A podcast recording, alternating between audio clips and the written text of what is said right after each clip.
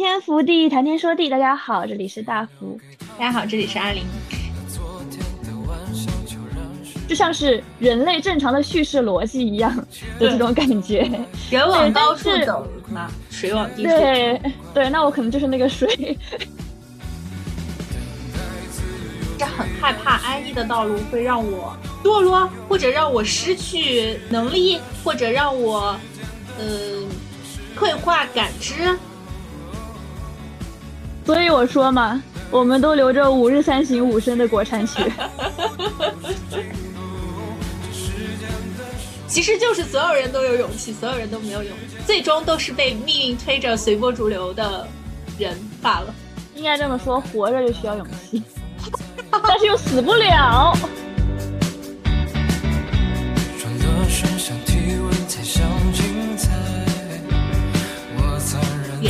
我们今天想聊一个比较抽象的内容。我觉得有一些那种呃叙事逻辑以及人生选择的很多问题，我都很想放在勇气上聊。什么什么是勇气，什么不是勇气呢？主要讲到这个话题，是因为最近也有比较多的思考吧。然后大家可能知道。我在英国伦敦，嗯，英国这边呢是哥哥哥叔叔阿姨吧，就呃来英国重新留一次学，他们会第二次留学，然后有些想在这里看看找能不能找到第二春，有时候是带着孩子过来，就很想聊一聊勇气这个事情。我现在越来越觉得大家是一个没有什么勇气的时代了，大家好像都比较愿意去选择比较保守的选项嘛，包括。最近网上比较火的推文也是说啊，原来想送子女出出国留学的都觉得说啊，出国留学这钱花的不值，肯定也挣不回来，那不如存银行里，哪怕拿利息，或者说是呃投资买基金，买一个比较固定收益的嘛，那可能对子女都会更好。所以就其实我一直在想，勇气到底是什么？它是一个很抽象的词。它好像经常出现在我们形容某些人做的某些决定里，但有时候你会被形容成鲁莽，有时候你会被形容成勇气。你刚才说的里面，以及前面我们开始聊关于我们自己的这个话题的时候，嗯，阿林一直在说我的选择嘛，嗯，因为我其实有点像是一个做了很多比较就是世俗上比较偏逆流的。选择的人，然后我就发现你在说勇气的时候，或者说很多人大大部分人在说勇气的时候，很多给他安的一个就是，如果你不是世俗上认为是向上走的，或者说向正确的选项走的，你做的这个选择，它需要勇气的。就像是怎么说，具体来说就是我是跟阿林是在美国本科留学的时候认识的嘛，是读了美本之后，大部分人其实都会选择读，都是在欧美嘛。读研究生之类的，然后肯定都会去更好的学校。像我们其实出去的很多会有去什么哥大的呀之类的，就你可能选一个相对还行的专业，然后进一个更好的学校，这样你拿了这个文凭回国来找工作可能就会更好。就给人的感觉，它是一个正常的，就像是人类正常的叙事逻辑一样的这种感觉。人往高处走嘛，水往低处。对对，那我可能就是那个水。但其实就是真的有低处高处这一分吗？其实，在我感觉好像不一定是这样子的。但是，就是很多人会觉得这是一个有点逆流的选择，就可能很需要勇气。而且再者就是，我从韩国回国了，然后回国之后，我并不是像很多可能我们的同学们，大部分是进大厂。因为我们同学们其实就有很多，像是字节呀、腾讯啊，基本上都是，就是因为美本嘛，大家都基本上觉得那个才是适合留学生待的地方。但是我等于是算去了一个中型的公司，就是这种乙方类型公司，这其实也有点像是一个逆流的方式。在谈到这里的时候，我又觉得我才是可能才是缺乏勇气的那个人，因为我觉得我挺像是说，在《故乡别来无恙》，不知道大家最近有没有看这个电视剧？对它里面有一个塑造的很好的角色，就是张佩，就是任素汐她演的这个角色。然后这段时间任素汐也上了《新京报》的播客，她就说，呃呃，任素汐作为这个张佩这个角色，她能感到跟这个角色的共同点一个就是他们都是龟系人，就是乌龟的龟。就是张佩他是一个什么样的角色呢？他是一个学习成绩一直很好。在学校之类的都是年级第一、第二，不是班级第一、第二吧，就是挺不错的一个学习成绩。但是呢，他上了大学，然后出去工作之后，他给自己的要求就是我永远要待在这个保险经纪公司的就是第六名。哎，我不争第一，但我也绝不在下游，我就在中间舒舒服服待着。北京这么一个地方，然后远离家人这么一个地方，舒舒服服待着，他就很好。这对于他来说是一个舒适区。能感受到的是，张佩这个人，他就是一个归系人，就是他并不是说他不能往前冲，他是害怕他如果往前冲了，这个结果他是不尽人意的，所以他才会这样子去做选择，就是不使力。就不不去使用他的力气，所以任素汐觉得他跟这个角色的共同点就在于这一点。而的确里面描述了很多就是有点归系人格的人。另外一个我觉得跟自己可能会很像的，就是任冰演的那个角色，他的梦中情男，最近的就很温柔的一个角色嘛。但是这个角色他就属于那种，他也是无法去争，他也是无法说北京，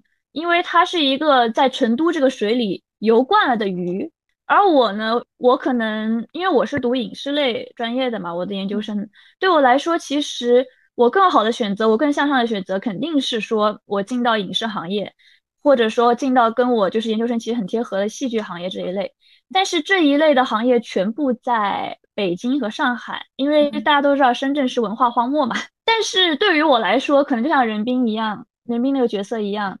深圳就是我游的舒适的水，因为这里有我的家人、我的朋友，然后我就不会想说我去游去其他地方。这其实也是一个挺归系人格的表现。所以在这一点上来看，我可能其实是没有勇气的人，我是这样子感觉的。我还记得你当时准备去读韩国研究生的时候。因为我当时和大福关系挺好了，我会和大福去见他不同的朋友，或者会去和大福认识新的人，所以我就不断的会在大福身边听大福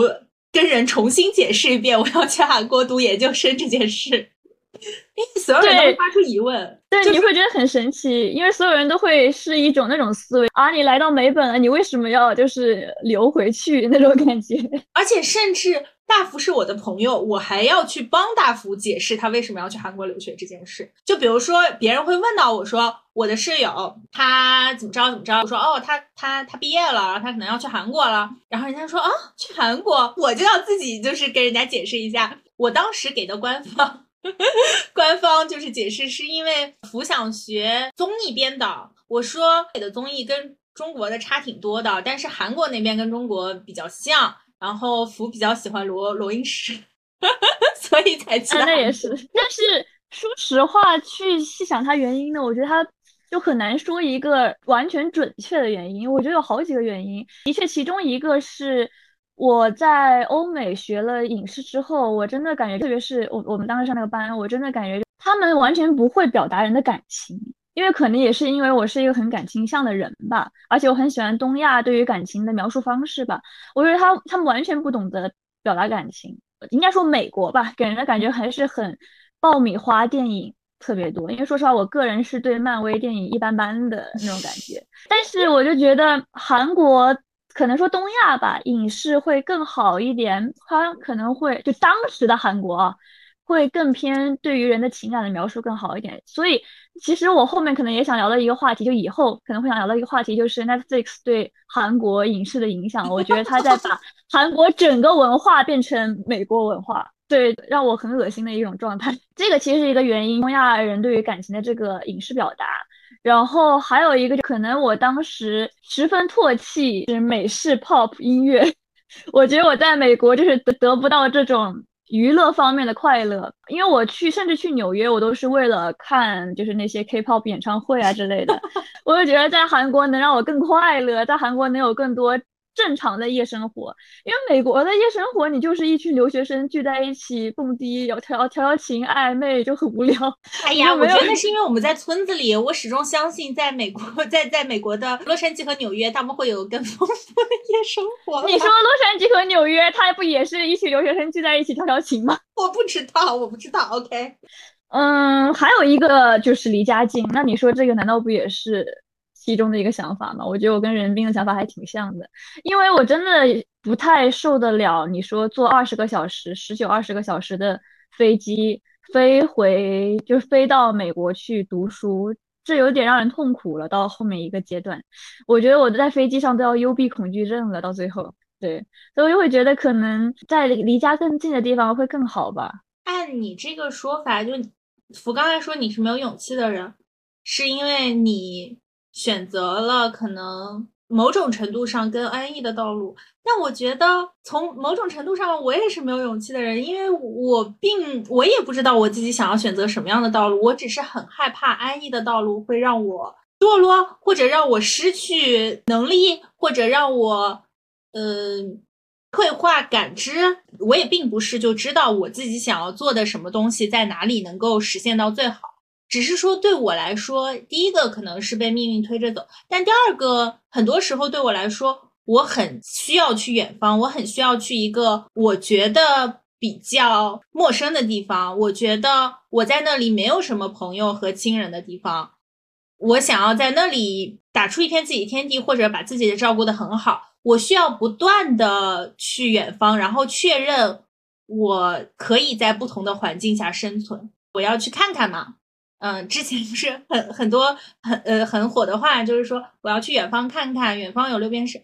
可是远方什么都没有呀。大家在外留学时间比较长，或者在外工作了很久的人。大家去聊天都会觉得说，其实你在去一个国家之前，你可能会对他有很多想象，但去了这个国家待了一段时间，了解了之后，切妹的嘛，我们会以为国家和国家之间有那么多的不同，大家体制、长相、文化、娱乐都不同，但你真的在一个国家生活了很久，其实没有那么多不同，每个国家 都有不同的问题。是在不同的环境里造就了人不同的性格，但是没有什么国家是让你觉得天呐，至少没有什么国家让我觉得天呐，我就是待在这里，我觉得它就是我的 Wonderland，我就永远都不想走。我没有，我甚至觉得某种程度上，我更热爱中国的文化和中国的艺术，因为我毕竟成从小生长在这里。但我会很害怕，我失去了能够在一个别的地方独自生活的能力。所以我总想不停的换地方，所以我在一个地方待久了，我就会很害怕，说我是不是已经失去感知了？我是不是已经没有能力去真的去生活了？我是不是又在自己的舒适区里了？某种程度上说，我是很害怕待在舒适区里，这可能是一种缺乏勇气的表现吧，因为我。不是很能确信，我不相信我的舒适区会一直是我的舒适区。你这就是任素汐在那个播客里面说的，他很不理解大家为什么老是要说跳出舒适区，跳出舒适区。他就说，他觉得人就在舒适区里面待着，怎么可能？很也有人是觉得，就是我需要一直作为一个滚石往前冲着那样子的感觉。我觉得我们在这里说的勇气，更像是。我们缺乏的东西，因为我们做不了另外一个选择，我们觉得我们是缺乏勇气的，就是这样的感觉。只不过本来世上并没有一个标准，说到底哪个选择是更好的而已。你刚才在说勇气，好像大家一直是在说是是偏离世俗意义成功道路的事，但我呃，比如说我在看影视作品或者什么的时候，会会有时候觉得勇气是在说。你就是要去做困难的事情，比如说在起点文里，勇气好像就是你要越级挑战，嗯，比如说在晋江文里，你刚才说的是就是要去选择那条更难的道路嘛。但是在现实中，到底什么样算是更难的道路呢？我觉得这个就很难去分辨。更难的道路就是逆流逆流的道路。嗯，那你觉得什么样算是世俗意义上不平顺的道路呢？你没有往高处走的道路，就比如说你刚才说了嘛，韩国其实更难毕业。但你偏偏要去拿一个大家没有那么承认的学历，还要拿你更辛苦的去换，所以它就是一件性价比比较低的事儿，所以它就是更难的事儿。但是可能在我看来，我会觉得往上走的道路，难道不是上坡才是？就世俗意义上的上坡看起来才是更累的道路呢？因为我可能就是像是任思琪说的那种感觉，如果你走上世俗意义上的道路，但你最后就是没有得到就是世俗意义上的好的结果。那可能我缺乏的是这种勇气，但是其实我觉得并没有那么复杂。我们好像总觉得就是自己没做的那个选择才是应该有勇气做的选择，有点那样子的感觉了。你说的有道理，因为我们总觉得好似自己做的选择，就会不会是有点我们不太。能完全承认自己，虽然我们也挺满意现在当下的，但是可能我们会觉得我们是不是没有说完全做到挑战自己？我觉得我做到挑战自己了，但我不确定我是想硬挑战，还是我知道我自己在干什么的去挑战。可能这个始发点不一样吧。我觉得我已经在尽力去过让自己比较困难的生活了，但我很质疑自己，我可能只是无头苍蝇一样乱撞。按你这么说，我心里可能理解的勇气是你不但要去做更困难一点的选择，性价比更低一点的选择，而且你要知道你为什么要做这样的选择。我可能好像更倾向于去做性价比更低的选择，但并不是因为。我知道，我就是想要这个。就像你刚才能说出来，你要去韩国是因为一些理由嘛？但我的理由好像只是因为我觉得性价比更低的选择 更让我舒适。但你会不会觉得是因为我在做一个世俗意义上逆流的选择，所以我要给自己理由，我要去分析这个理由到底是什么？但是如果你往上走，你就是不需要理由的。因为它是一个正常的道路。还想说一个点，就是我刚才说，就是感觉我们是因为没有做另外一个的选择，所以才会觉得我们自己是缺乏勇气的。你不觉得其实我们一直在自省吗？我们身上流着吾日三省吾身的 国产血，是因为 真的，我们老是在就是会有会有这样的想法，但是我感觉这可能是也是人的本性所在吧。你会一直在去怀疑，你会一直在，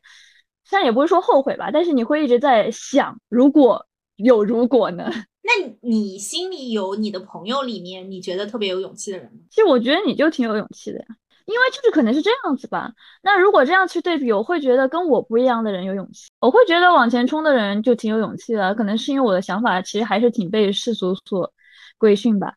就我会觉得往前冲的人是更有勇气的。我会觉得就像嗯张佩说的，就是我会觉得拿第一冲往前冲拿一直拿第一的人是更有勇气的。就像是就是没跟张佩在一起的另外一个算是男二吧，男二一样的那个角色，他天天跟人比，他天天想要赢，他天天想要冲到最高。就即使背井离乡，即使他就是明明都已经三十几岁了，可能他都还要再去下一个城市，去到北京，再去环境过另外一种生活，去创新高。他我觉得他就是很有勇气的。这种人，苏西分析这个男二角色的时候，他的分析就是他为什么会喜欢这个角色，因为很多人会觉得任冰就是是最好角色嘛，但是他也挺喜欢这个角色，因为他说他觉得最好的结局是他们三个在一起，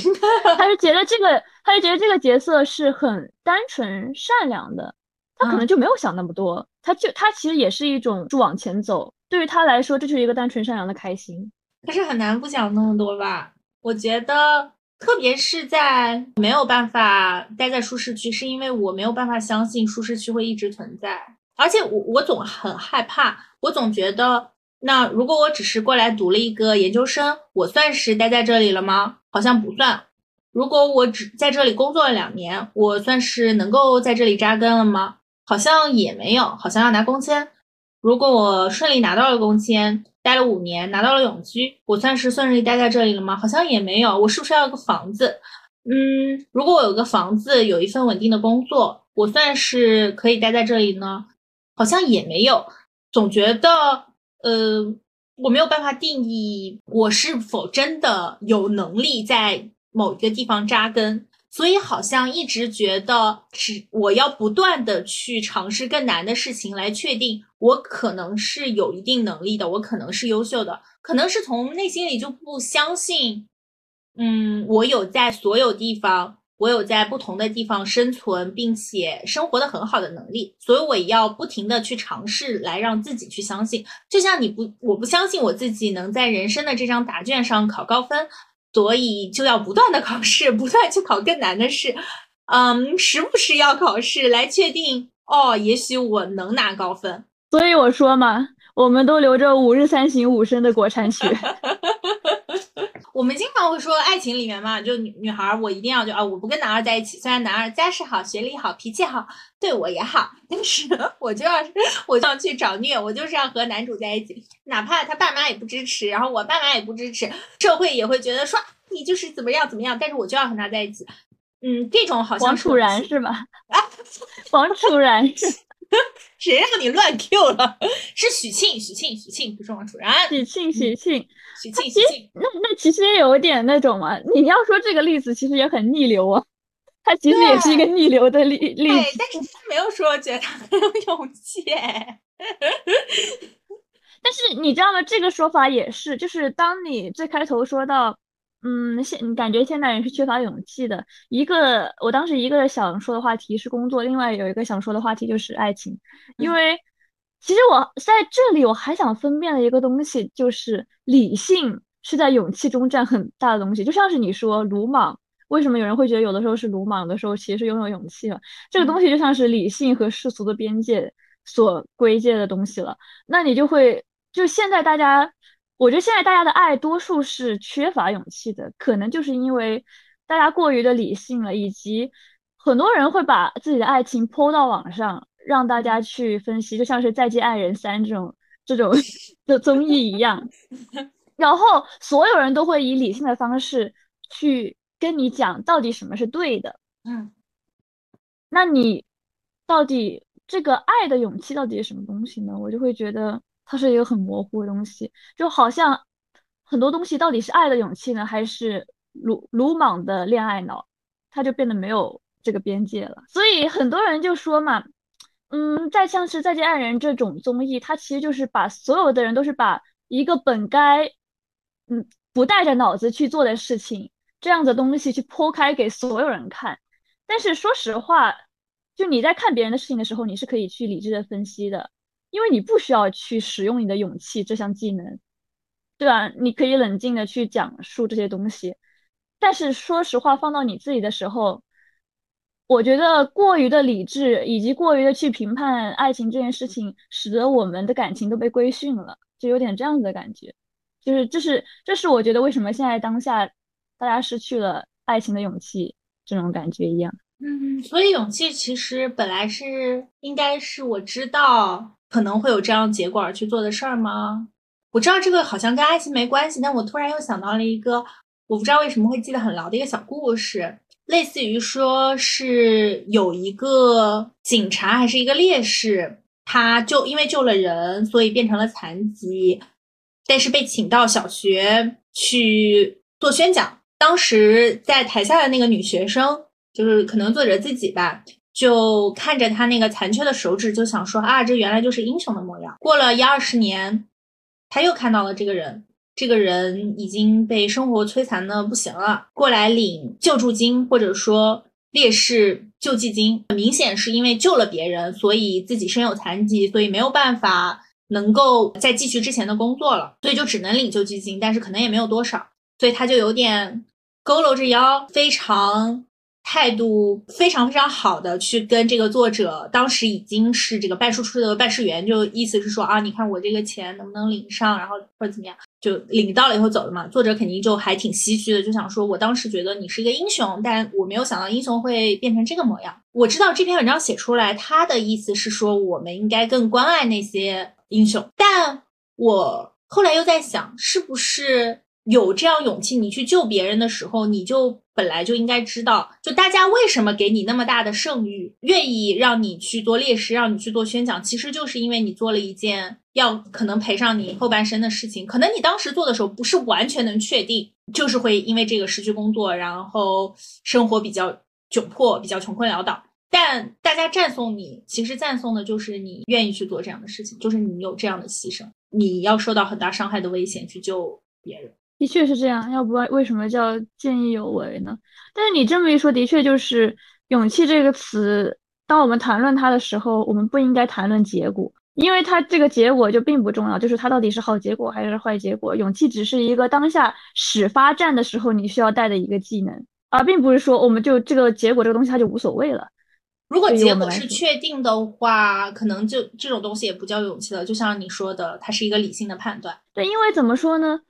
鲁莽这个词只在只在你能预见结果的时候，你可以到底形容这个东西到底是勇气还是鲁莽？我们再换一个情境，我们播客不是天天 Q 死亡和爱吗？我们再 Q 一下死亡。前段时间我看了一个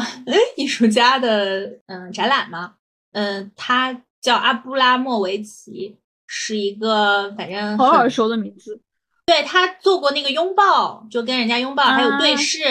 那个展览，他算是在中国比较知名的行为艺术家。他还跟他前夫走过长城嘛。但这个展览它是一个他的回顾展，就相当于他之前有什么作品，然后放了一些影像资料，然后放在这个展厅里。但是最后的时候，我当时看到他说的一句话，类似于说，生命可以永生之类的。然后我就和我朋友说，感觉他怕死。我朋友说，这完全就是怕死。他开始办自己的学校，让自己的学生重复他的行为艺术。所以他这次出来，其实还是有一些批评声啊。但我其实也没有那么懂艺术，我不是想说艺术，我是想说，在一个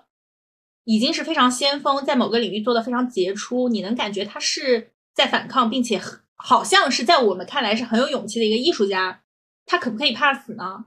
就算他现在不是真的怕死，就是我对他误读了，那他可不可以呢？人在要死亡之面前还能保持快乐的这种，算不算勇气呢？人在死亡面前，我觉得很难做到完全保持快乐。说实话，而且我觉得人多少都是怕死的，只有说你在当下那一刻，你可能觉得什么能换取。就什么在这个天平上，什么能比死亡更重要而已。但是肯定长时大部分的时间，不什么事情可以去换取的时候，你肯定人都是不会说想死的。但我也看到，比如说国内有那个什么《奋斗吧癌症君》，改成了白百合有去演嘛，他就一直在写这个。甚至还有一个有一个复旦的博士，她得了癌症，是个女博士，然后她写了一本书叫《此生未完成》，记述了她抗。癌的两年经历嘛，有一段给我的印象特别特别深，就是她和她老公去山上，有点像找了一个道士，还是一个，反正说自己是中医传人，然后就骗他们说，类似于好像你不吃不吃所有的东西，但只吃两种食物，你就可以把癌细胞饿死。她和她老公两个人都是博士，她老公研究了以后说。我觉得行，他们就开始执行，但后来发现这个人是个骗子。为什么呢？因为在他之前没有任何的病人能够做到这么长时间只吃这两种食物，但他做到了，非常非常痛苦，但他真的很想活着，所以他做到了。但后来发现，其实他是个骗子嘛，他其实这些事情是做不到的。他在回顾，在剖析自己，又说我我和我老公都是学历这么高的人，我们是知识分子，我们受过非常严格的科学教育。我们居然会在生死面前去相信这样一件事情，我还执行了，我还就在山上，我没有用剩下的时间去，当然当时医院也是给不出什么治疗方法了，但我没有用剩下的时间去享受人生，或者说去和朋友相聚，我去痛苦的要死要活的搞他这个疗法。他在回去在想的时候，我想他就想说，我怎么会这样？我会为什么我当时对生的意志能压？搞过这么多事情，就为什么我为什么要做这样的决定？但你从另一个方向来说，你又觉得说你真的很厉害，就是别人都 坚持不下来，因为真的是长年累月的，你啥也不能吃，你饿的要死，但你就只能吃那两种食物，你就只能喝一些流质。我就在想，在死亡面前，就是我害怕死亡是一种勇气吗？还是我就是不想死，而去愿意尝试各种可能性，也是一种勇气呢？我觉得人多少都怕死，但是人在面对死亡的时候态度是不一样的。就像是你可能说这个人他是过于的想要求生了，他并不是说就是哇这个东西可能跟勇气它的相关联度没有那么大。但是人在面对死亡的时候的态度可能是不同的。就像是，嗯，有的人会觉得，那我与其这么痛苦。那我不如快乐一下，对于他来说，那才是更好的选择，因为在他面对死亡的时候，他是那样子的态度。但是你说这段的时候，让我想到《故乡别来无恙》里面，因为其实串联一整个故事时间线的，嗯，是最小的那个孩子，他的妈妈就是丁老师，嗯嗯，因为从开头其实就是丁老师查出自己是有癌症的，嗯，然后到结尾之后他是去世了，嗯，这样子一个状态，他甚至还给自己。提前举办了一场葬礼，对，他是假假装死了，对。那他整一个故事，他是到结尾，嗯，死亡这件事情是以两个身份，一个是他是老师，另外一个是他是这个最小的这个女生的她的妈妈。害怕什么呢？他害怕的就是他的女儿在他离开之后不能有一份安稳的工作，所以。嗯，他一直很很执拗的去要求他女儿去考 CPA 会计师，因为他女儿是学戏剧嘛，他研究生学戏剧，他就觉得他女儿这样子下去是以后吃不饱饭的。但是呢，他女儿后面写了一个剧本杀的剧本，有点像是戏中戏吧那一段，他母亲最后是演了这个剧本杀，在这个剧本杀中。过上了他其实自己想要的人生。就这个剧本杀是什么样子呢？讲的是一个双生子的故事，就是有一个叫安娜的和一个叫安的。安娜呢是她生了一个就是女儿，她很严格要求她的女儿，但是她自己每天过其实并不是很快乐，因为她就是属于很多事情要做。但是她的双胞胎姐妹安呢是一个旅居在巴黎的作家。她过完全过着自己想要的生活，但是就不会去管任何这些事情。嗯，讲的是这样子一个剧本杀，呃，等于是大家都以为死了的是安，但其实死了的是安娜。然后最后这个人，哦，大大家都以为死了的是安娜，但其实死了的是安。然后最后安娜就是用安的生活，呃，就用安的这个身份。去自继续生活下去了，而且这个结尾剧本杀的结尾是这样子的：他女儿写的这个剧本杀嘛，让丁老师去自己做选择。你是想要继续留在这里跟你的女儿在一起呢，相认呢，还是说你选择去过你双胞胎姐妹的生活，去巴黎做一个旅居作家？因为丁老师其实就是文笔很好的一个，就是一直想当作家的一个老师嘛。嗯嗯。他如果在现实中，他绝对做的选择就是陪伴自己的女儿，因为你能看出来他有多么就是去爱他的女儿，多么想要他女儿有口饭吃那种感觉。但是他在这个剧本杀里面做的选择就是，他想变成安，他想去呃过这样子生活，这些才是他就内心真的渴望嘛。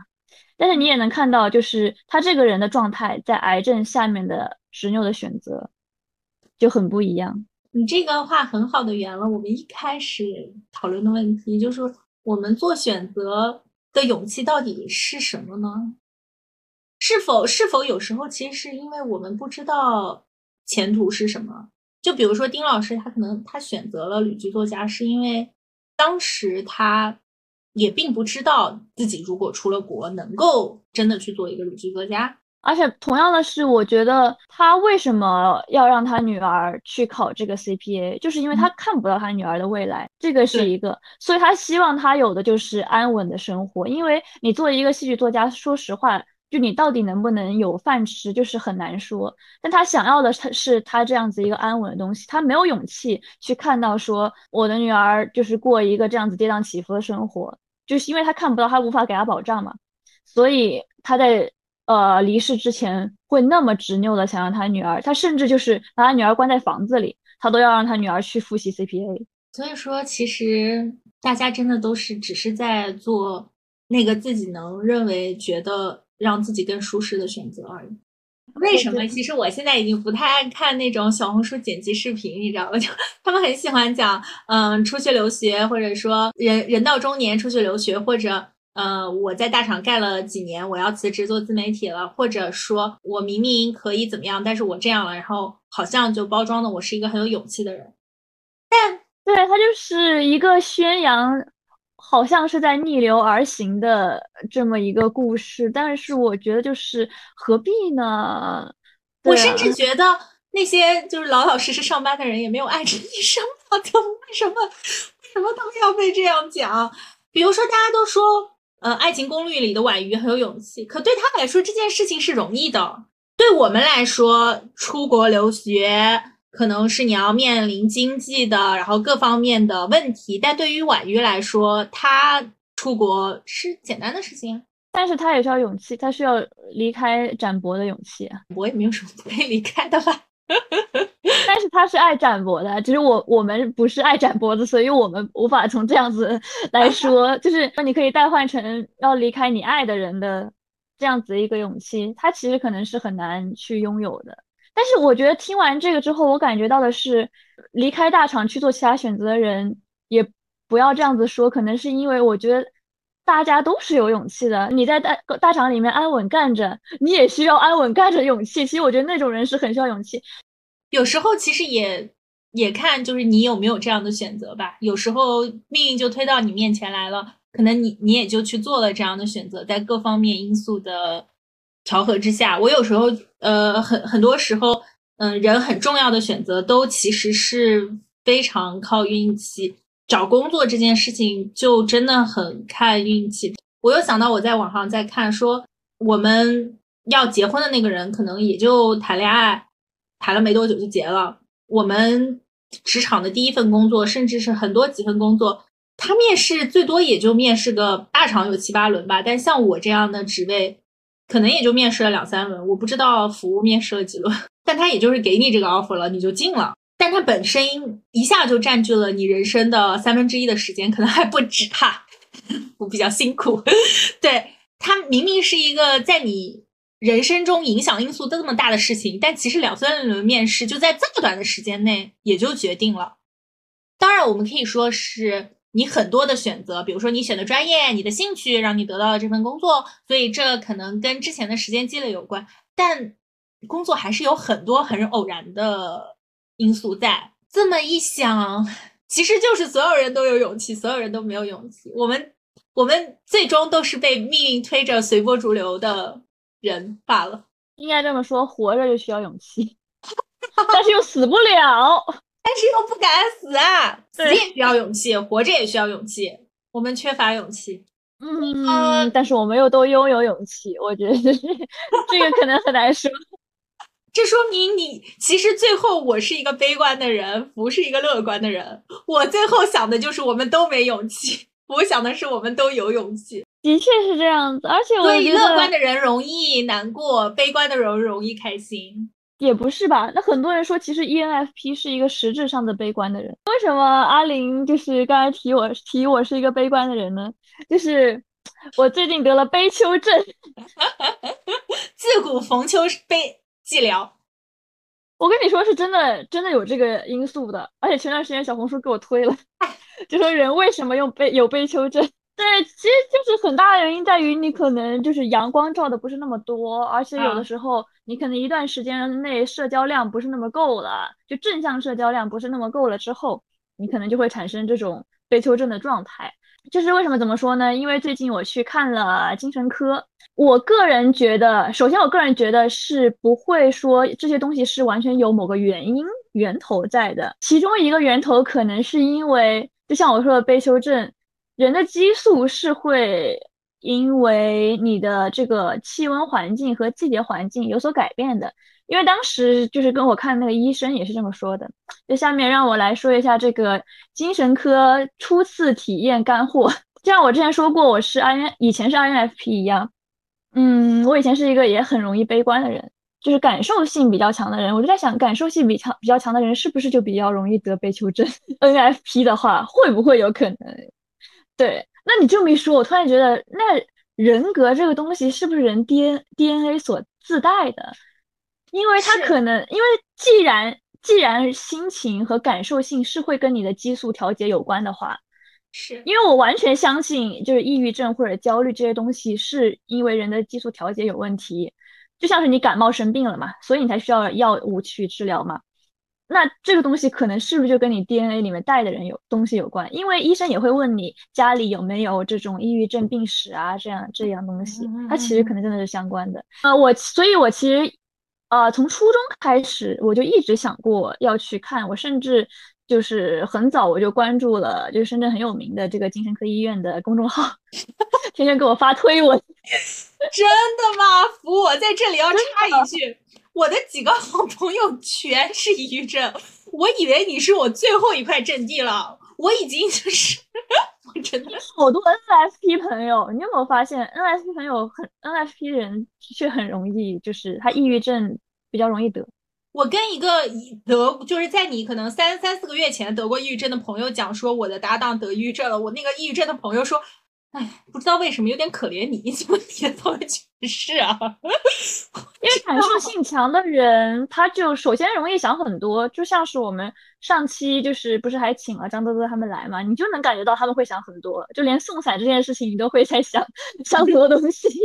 因为你会说实话，虽然看起来可能 ENFP 是一个很没心没肺的小狗。就我可能好像好似很不在乎，就是别人怎么想一样，好似能做到很快乐一样。但是因为你的感受性强，你真的能不介意吗？你只是去蒙蔽自己的这种感官而已。但是你同时还是会想很多这些事情，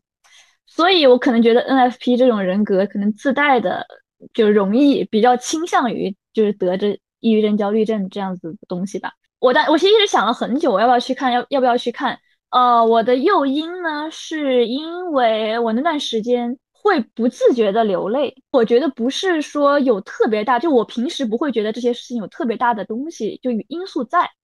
但是我会突然很难受很难过。我而且为什么能造成我想去看的这样一个很大的推动力，造成我这个勇气呢？是因为它影响到了，甚至有点影响到了我工作的时候的状态了。就是我在工作的时候，我之前都觉得这些事情可能没有什么的。然后我会突然开始觉得很难受，我就突然开始觉得为什么这样子，就会让你自己的心情陷入一个结。但是你觉得它并不是因为你的思维在这个陷入一个结，我能感觉到就是不知为何的这个心情陷入了这个死结里面，你就会觉得这个时候它是有问题的。就我能很敏，我可能也能很敏觉的感觉到自己的心情或者说自己的状态是出了问题的。所以我当时就想，哎，我关注了那么久的公众号，它又开始发起作用了。但是，所以它是一个什么样的流程呢？我觉得，就是其实大家不要特别的在意说去看精神科怎么样，因为我我很快就告诉了我的爸妈，我这周六已经订好门诊了，呃，就是开车带我去看这个精神科吧。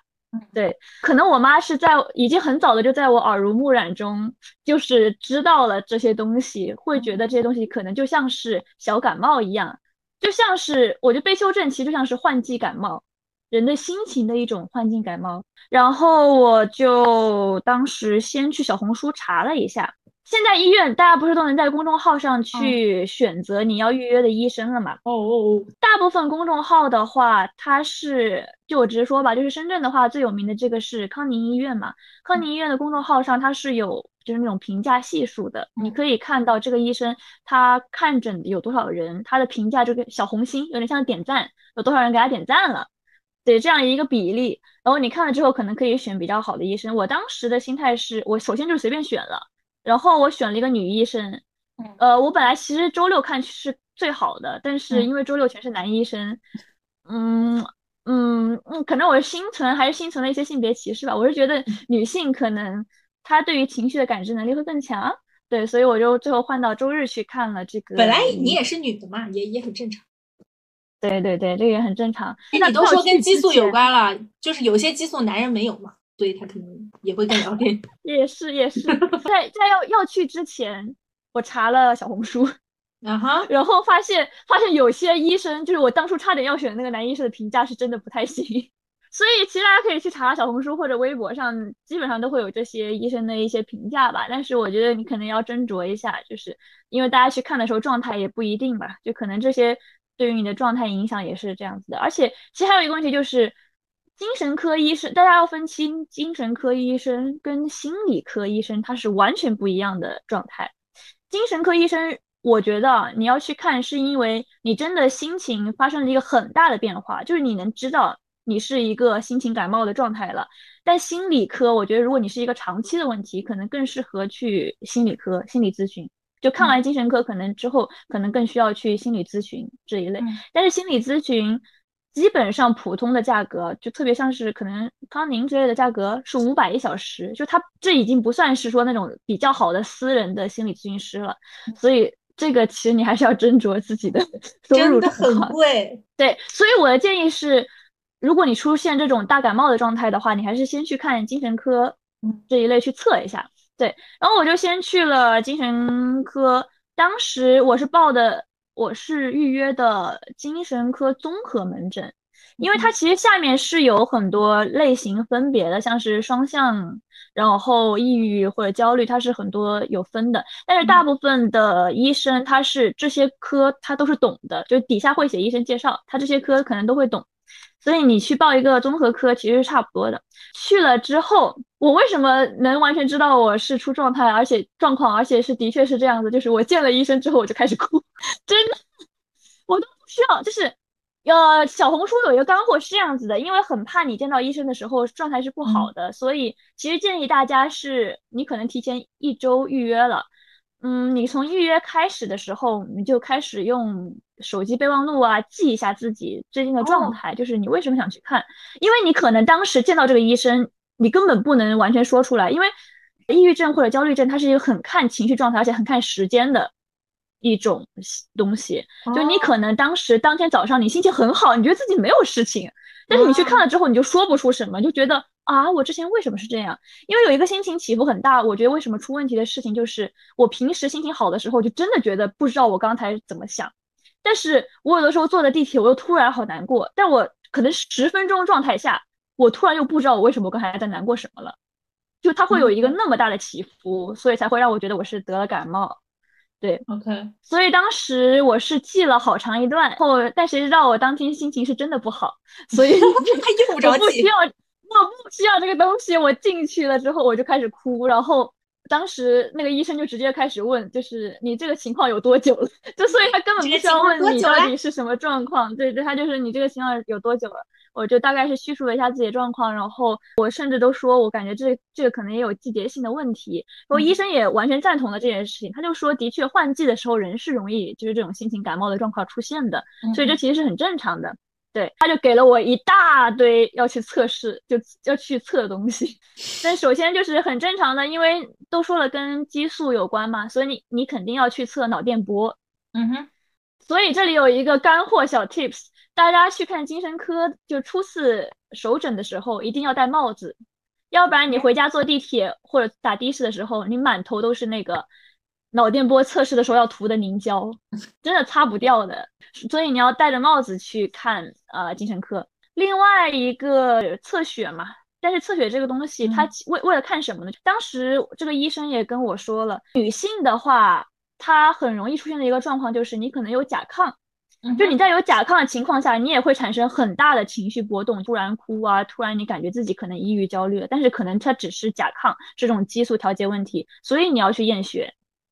然后另外一个就是呃做正常的像这种就心理测试了。心理测试有几种，一个是第一个做的是注意力测试，但是我注意力测试做的超级差，连我最后医生看了 ADHD 吧？不知道，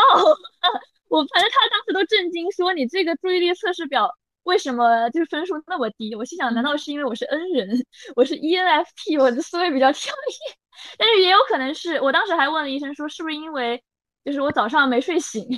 我感觉我看着那个测试的表，我都在犯困，所以我测试出来的结果才不是很好，这也是有可能的。另外一个，它是一个自测表，但是说实话，我还是觉得自测表这个东西很不科学，因为你当下的心情很影响自测的结果。虽然它自测的这个体量很大，但是我还是觉得，因为特别是作为就中国人，你这个语言艺术，它这个题干它的意思，你的理解性。以及我当时做了很多题，我就会感觉他这个题并没有说就有程度，并没有说就是我完全能觉得我一直是这样子的。嗯哼，虽然它是有时间界定的嘛，所以我我怎么说呢？就是我觉得这个题还是不够准确。我每次就做每一道题的时候，给我的感觉是这样子。对，所以我最后。它等于是测出来的结果会给你一个这样子的峰值，就折线图嘛，然后让医生来看，他就会全方面的根据这几个表的量表来给你说你大概是一个什么样的症状。嗯，但是他不会说，我不知道是不是因为医院不一样，因为我朋友之前去看过，他是完全在上上面写了，你可能是中度抑郁啊，什么几什么度焦虑啊之类的，但是。我这上面他就完全不会写，他会只会告诉你说，就看这些量表，我感觉你是什么什么样的情况，对，然后可能怎么样，然后我是一个，因为我的峰值就是我的折线图是完全接近，就你能完全判定是焦虑症和抑郁症的一个状态，但是它又没有超过那个值。所以它是一个怎么说呢？轻度焦虑和轻度到中度抑郁的这样子一个状态。当时医生的建议是，就现在啊都不建议说吃那种西药了，就是那种能调节激素的，就过度的调节激素的药。他给我开的是一个中医的药。就乌灵胶囊，他开的应该是两周的量。他说，如果你两周之后还是这样子一个状态，你绝对要来看。他特别的给我强调了，你绝对要再来看，就没有什么关系的。但是你绝对要再来看。但是我真的能感觉很好的就是这个精神科医生，嗯，因为你去看之前你会害怕，一个是害怕他过度冷漠，一个是害怕他过度的温柔，OK，会产生这样子的想法。但是他是介于两者之间的，就这个你可能对他来说真的就是公事公办嘛，是个工作。对对，这是一个工作。然后他就像是你去看感冒了，这样子的一个医生，他就给你把一下脉，看一下你的可能这些报告，然后就告诉你你是这样子一个状态。但是他也是就是能你能感受到他的关心，就他会说，如果你后续就有可能有什么样的症状的话，你觉得还要再回来我这边，就是让我来看这种感觉。对我其实是想问你一个问题，因为我真的就是有不少就是朋友那个时候的抑郁症测试，然后他们都有不同的。不同的怎么说，有不同的就是处理方式。但是呢，现在就是我不知道是我自己这么想，还还是怎么着。就现在有有一些，呃，因为因为你也刚才也说，它这个量表没有很准嘛，所以就好像你去测了，然后如果你心情不好的话，哪怕可能我都会测出来，比如说中度抑郁、轻度抑郁这样，会觉得可能会有一些人，他们就是拿到了以后就 worry too much，就本来。可能他只是不高兴，或只是确实有抑郁，但是呢，呃，医生也不用，也没有说是要开什么药，或者说没有说是要怎么样，就只是说你你你要注注意注意一下嘛，因为可能也不是特别严重。但是回去他就会觉得说，哇，我完蛋了，反而就开始抑郁了，反而就开始，我不知道，就是反而开始生活有有有有，就让自己的生活就是陷入不知道，就不再进行了。对，这也是这也是有可能的一个状态。但我觉得就是看完之后，你可能有两个状态，一个是觉得自己觉得自己终于确认了，就是因为你会一直怀疑，其实怀疑的这个状态也是一个可能给你心理带来负担的一个状态。然后另外一个是可像你说的，可能会更加深啊，觉得怎么完蛋了，天呐，所以医生才会说，可能这个胶囊这个药没有什么太大的作用，但是你两周后绝对要再回来，就是看。到底是什么样子一个状态？我们刚才聊了勇气，觉得其实也没有勇气，或者都有勇气这回事，主要是在命运。然后我们现在聊抑郁症，发现也没有什么，就是你自己心情好不好，主要是在于你的激素。反正人生就是看命运和基因呗。我们都是上帝操控的棋子。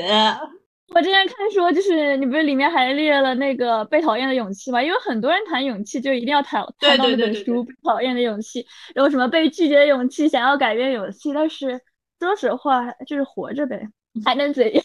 就像《孤勇者》里面说的一样，就被讨厌的勇气其实就是孤勇者嘛，就是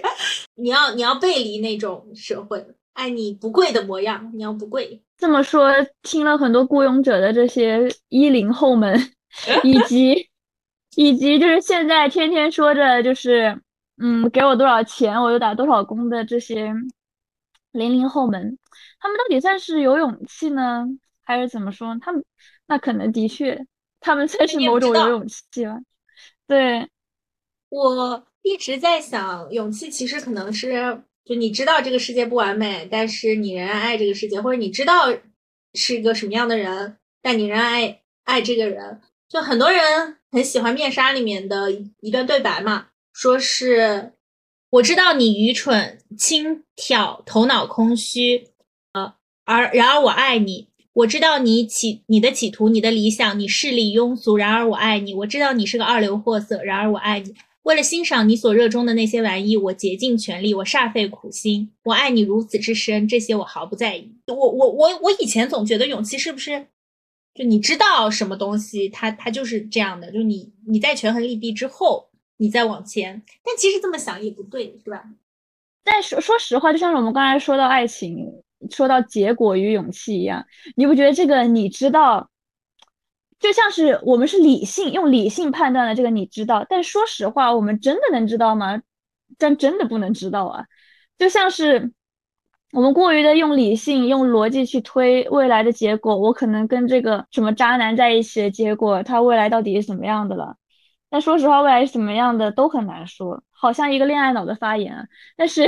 就面纱，我刚才说沃尔特他他很有勇气嘛，他明明知道著名的台词就是他明明知道他老婆啊是个二流货货色，但他仍然愿意爱她，因为他看清了，比如说看清了这个世界真相，仍然爱这个世界嘛，就这种感觉。但是从某种程度上来说。他就是爱他老婆，非常明媚、非常美丽、非常鲜活的一个生命，非常能够追、愿意去追求自己想要的东西，包括他老婆出轨这件事情，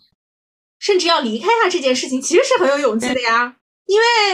她本来是嫁了一个大家都人人参参参送的一个细菌学家，是个科学家，并且也挺有钱的，是一个世俗意义上不错的。但她愿意离开这段婚姻，她就是觉得那是爱情，她就是要离开他。这种某种程度上才是有勇气的呀。最后又回到，嗯，确实大家都有勇气。最后又回到，无论是逆流还是顺流，都是需要勇气的。对，那我们这期就聊到这里，拜拜。好的，拜拜，玛卡巴卡，巴卡巴卡。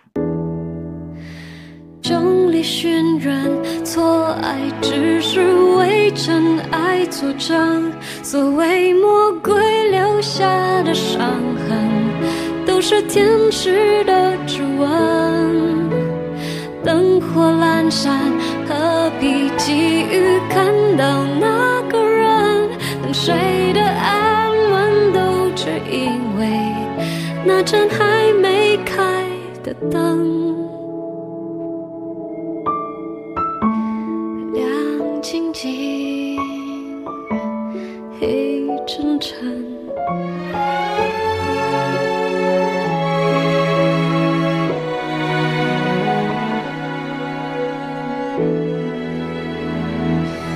开了窗，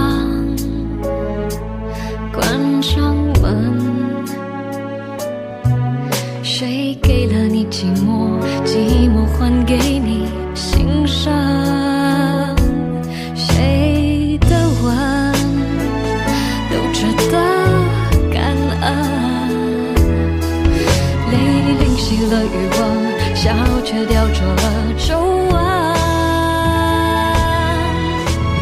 众里寻人，错爱只是为真爱作证。所谓魔鬼留下的伤痕，都是天使的